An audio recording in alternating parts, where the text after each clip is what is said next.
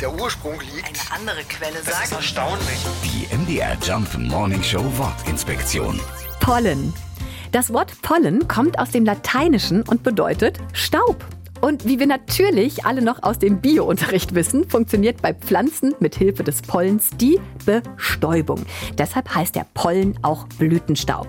Die winzig kleinen Pollenstaubkörner werden dabei entweder vom Wind oder von Insekten und Vögeln weiter verbreitet.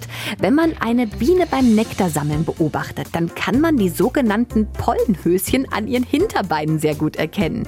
Pollen ist aber nicht nur wichtig für die Vermehrung von Pflanzen. Es nervt auch ganz viele Menschen, die darauf allergisch reagieren. Ihm zu entkommen ist aber schwierig, denn Pollen können ziemlich weit fliegen. In Dresden wurden zum Beispiel Pollenkörner gefunden, die aus Ungarn stammen. So können sich Pflanzen miteinander paaren, die viele hundert Kilometer auseinanderwachsen.